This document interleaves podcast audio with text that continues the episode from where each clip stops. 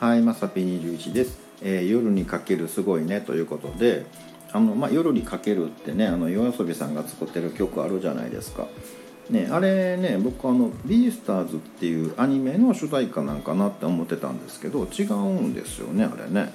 うんあのまあ、楽曲は2期目にねあの違う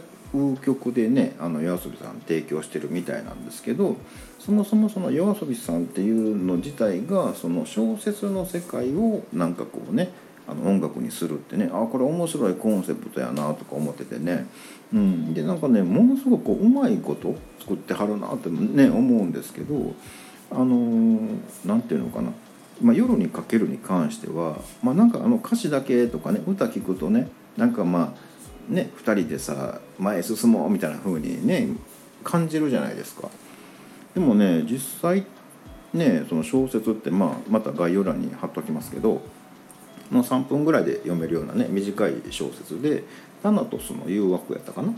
うん、であのどっちかというとね2人でその飛んじゃおうっていうね、うん、全然話逆なんですよ。それをねなんかこううまいことね全然違う世界観をね作りはるのなんかすごいなっていうねでそれがまたあの「紅白」とかね出はったが出たと思うんですけどまあねそれぐらいその圧倒的支持を得るわけじゃないですか。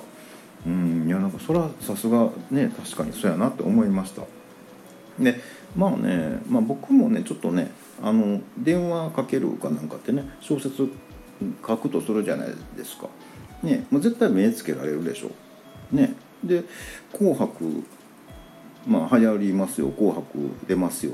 えー作者のまさぴ21さんです。大元となった方ですって言われた時にねあコメント考えてないな思ってね、うん、で考えたらねもう「紅白」なんてあと何ヶ月か後なんでもう逆算して今からまあ曲を作りはりますよ。で流行りますよ。で出ますよ。で逆算していくとねあそあコメント考えなってね、うん、ちょっとまあまあ焦ってます。その前にねあれやね電話かけるをなんかね書かなあかんね。えということで本日は以上となります、えまた下に並んでる、えーボタンと押していただけますとこちらからもお伺いできるかと思います。ではではまさぴ21でした。